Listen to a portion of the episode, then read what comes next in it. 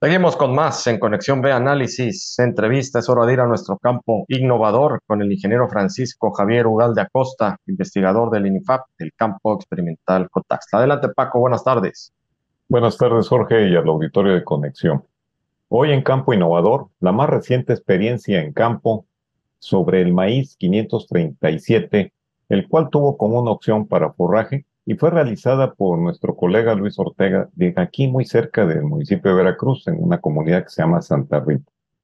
Luis Ortega es originario de Michoacán, llegó a Veracruz en 1980 para incorporarse a la Secretaría de Agricultura y Recursos Hidráulicos adscrito al Distrito Temporal de Veracruz como extensionista agrícola y siempre ha sido un gran aliado del campo Cotazla, participando en el fomento de los maíces, de las variedades de frijol, en municipios como Medellín, Jamapa, Soledad Doblado y Mario Fabio, Fabio. Es considerado como el primer extensionista en fomentar los sistemas de labranza y conservación para la producción de maíz de grano y forraje aquí en el municipio de Veracruz. Ya después de 30 años de labor como funcionario público, pues se jubila, pero toda esa experiencia acumulada no se pierde, sino ahora se traduce al aplicarla en su faceta de productor agroganadero y precisamente en este ciclo de otoño-invierno que pues, está por concluir, sembró esta variedad de maíz B537C, que ya en otras ocasiones hemos platicado de sus bondades para la producción de elote, pues ahora la sembró para propósitos de forraje y así alimentar a su ganado lechero durante el estiaje que ya comenzó. A finales del mes de noviembre del 22, Luis Ortega sembró una hectárea con esta variedad proteica con el sistema de labranza mínima utilizando, por cierto, Jorge, la primera versión de sembradora del campo Cotazla que se diseñaron hace más de 15 años. El cultivo, como deben saber, aquí ya es la época ya seca, fue conducido con riego por aspersión. El módulo, para que se ubique en nuestro auditorio, está a 16 kilómetros de la costa de Veracruz, precisamente en la localidad de Santa Rita. Es un suelo arenoso y con acidez. ¿Por qué les digo esto de la distancia que hay prácticamente a la playa? Es porque este maíz tuvo una gran virtud a raíz de los vientos fuertes que se presentan en los frentes fríos que ha ocurrido en este año 22 y principios del 23. Estas tres innovaciones, semilla mejorada, labranza de conservación y riego por aspersión, se sumaron para que en esta región cercana aquí a la costa de Veracruz, en esta siembra, como les decía yo, de otoño-invierno, pues se considera de alto riesgo por los vientos fuertes conocidos como nortes, que se presentan pues a partir de octubre hasta principios de mayo. Si una variedad de maíz no tiene tolerancia a los vientos, puede acamarse o doblarse o caerse o quebrarse, lo cual pues va a estar muy ligado a la etapa en la que se encuentra el maíz. Cuando está más pequeño es menor riesgo, pero ya cuando está en una etapa mayor sí es alto nivel de siniestrabilidad. Y precisamente en estos primeros meses del 23, los frentes fríos, aparte de bajar las temperaturas, vinieron acompañados de los nortes con velocidades de 90 kilómetros por hora en promedio, con rachas hasta 107 kilómetros por hora. Como fue el caso de los frentes fríos en febrero, que fueron los más fuertes, este factor climático es sumamente grave cuando el terreno donde está sembrado el maíz, pues por razones de hay que regarlo, si no pues, se seca la planta, y si el maíz está en una etapa de lote, es una combinación muy desfavorable al tener suelo inestable por la humedad y el peso de la planta ocasionado por el elote, lo cual cuando viene un viento de esta magnitud puede acamar o acostar, causando daños, Jorge, desde 50 al 100% en la producción de forraje. Y pues ya no tendría mucho caso producir algo que no van a tener si no usan un material que sea tolerante a esta situación abiótica como son los vientos, Jorge. Sí, Paco, eh, son muy eh, buenos puntos que nos eh, refieres aquí directamente en el cultivo, es decir, todo el proceso que se tiene que llevar para poder cosechar este maíz y que funcione como forraje.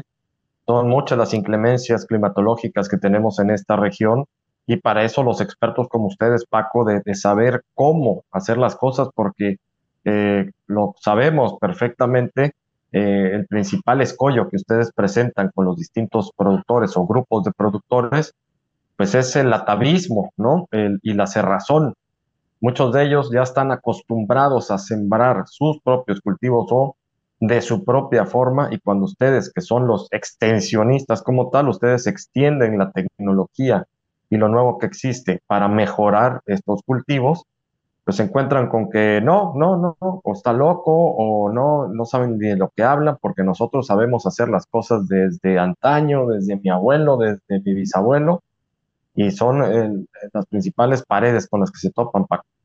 Sí, Jorge, pues es una situación que se presenta pues ante tanta oferta de, de información tecnológica que hay de manera privada también, pero bueno, la ventaja que nosotros tenemos es que hacemos pruebas con un propósito pues científico, tecnológico y ponemos a disposición la información. Y una prueba de esto es ponerlo en campo, someterlo a estas situaciones. Precisamente esta variedad y afortunadamente soportó más de cinco nortes durante todo su ciclo, inclusive también los sures, que son vientos al contrario, con alto nivel de, de temperatura, pues finalmente cosechó forraje en una hectárea el día 23 de febrero con un rendimiento de 32 toneladas por hectárea de alta calidad de proteína para alimentar a su hato de ganado al menos por dos meses. Nos platicó este Luis Ortega que producir un kilo de forraje de maíz con esta variedad, pues le representa un peso. Invirtiendo en alimentación diaria, bueno, que va a ser ya a partir del de momento en que ya esté el silo, pues le va a costar alimentar a una vaca o res, o como le dicen, 12 pesos diarios. Pero si él lo hiciera con comprar alimento balanceado, tendría que gastar entre 35 y 38 pesos diarios por animal. Y si este análisis lo lleva para alimentar 20 vacas por dos meses, corresponde a un gasto de 18 mil pesos, precisamente en cuestiones de la, del haber invertido en producir una hectárea de silo de forraje de maíz, que casualmente coincidió eh, el costo de 20 animales con el costo de producción de una hectárea para forraje. Mientras que si gastar durante esos dos meses para alimentar 20 animales con alimento balanceado comercial, pues tendría que gastar 42 mil pesos. Con esta experiencia productiva que realizó Luis, pues les representó 130% de ahorro, es decir, 24 mil pesos, que ahorita con la situación económica es un importante logro técnico y rentable y de ahorro. Para nosotros como técnicos del campo Cotazla, saber que los maíces mejorados dan soluciones productivas ante situaciones extremas de clima, como es el caso de un viento fuerte, pues es muy satisfactorio con hechos de mostrar en campo que esta variedad de maíz, vuelvo a repetir, la B537C, que además de ser el primer maíz con calidad de proteína para el trópico, pues se puede usar para elote, grano y en esta ocasión para forraje. Esto es importante porque se le ha incorporado aparte tolerancia y resistencia a enfermedades foliares. Imagínate tener una producción de un maíz que se enferme y lo vas a destinar para forraje, pues no tiene ningún caso. Y bueno, y ahora demostrando que el viento fuerte poco daño le hace, como quedó demostrado en este módulo, que repito, está en Santa Rita, Veracruz, en un suelo arenoso, ácido, durante este ciclo que acaba de terminar, y que está a 16 kilómetros en línea recta a donde está el puerto seco de Veracruz. Así que los vientos son mucho más fuertes en esa área que los que son hacia adentro de, la zona central, pues. La investigación de maíces con proteínas, Jorge, viene desde la época de los 60, cuando se encontró el gen opaco 2, que ya hablaremos en otra ocasión. Sin embargo, este proceso es muy complicado incorporar estos atributos de nutrición que soporten el ataque de plagas de almacén y ahora todavía agregar que sean tolerantes o resistentes a factores ambientales para que sea aceptada por productores, tiene uno que reunir todos esos atributos e inclusive la agroindustria también te pide una serie de requisitos. Y precisamente a principios del año 2000 se empezó a trabajar sobre estos maíces proteicos y esta innovación actualmente se está sembrando en África, Jorge.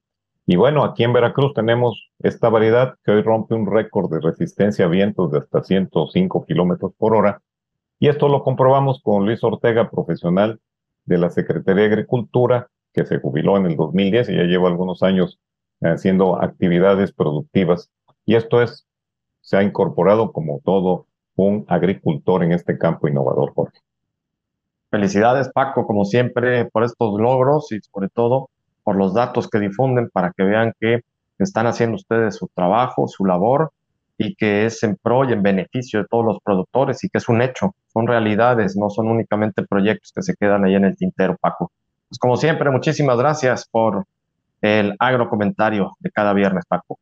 Gracias, Jorge. Y bueno, una palomita más a este maíz B537 del campo Cotazla. Buenas agro tardes. Claro que sí, muchísimas gracias al ingeniero Francisco Javier Ugalde Acosta, investigador del INIFAP, del campo experimental Cotaxla, en nuestro campo innovador. Vámonos al corte, regresamos.